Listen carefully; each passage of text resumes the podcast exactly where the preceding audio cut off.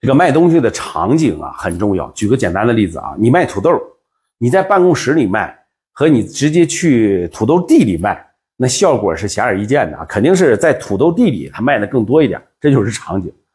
据说啊，美国一家著名的营销公司在推销自己的服务时，经常会问客户一个问题：说如果你想在一家电影院里面多卖一些可乐，你会怎么做？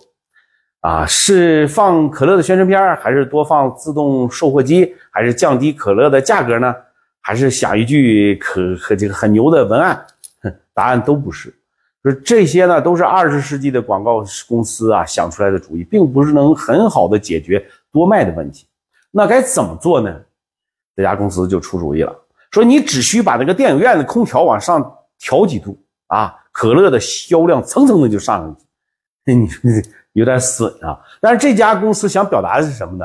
他想说的是，这个时代想改变人的行为，重要的已经不是直接的宣传，而是创造气氛和条件，然后用户就会自动的向着你设定的目标前进。这是一个很重要的提醒啊！我们生活在一个供给过量而消费不足的时代。那消费的启动不仅仅是需要产品好、价格低，还需要你能启动一个场景。嗯，你好好品一下啊。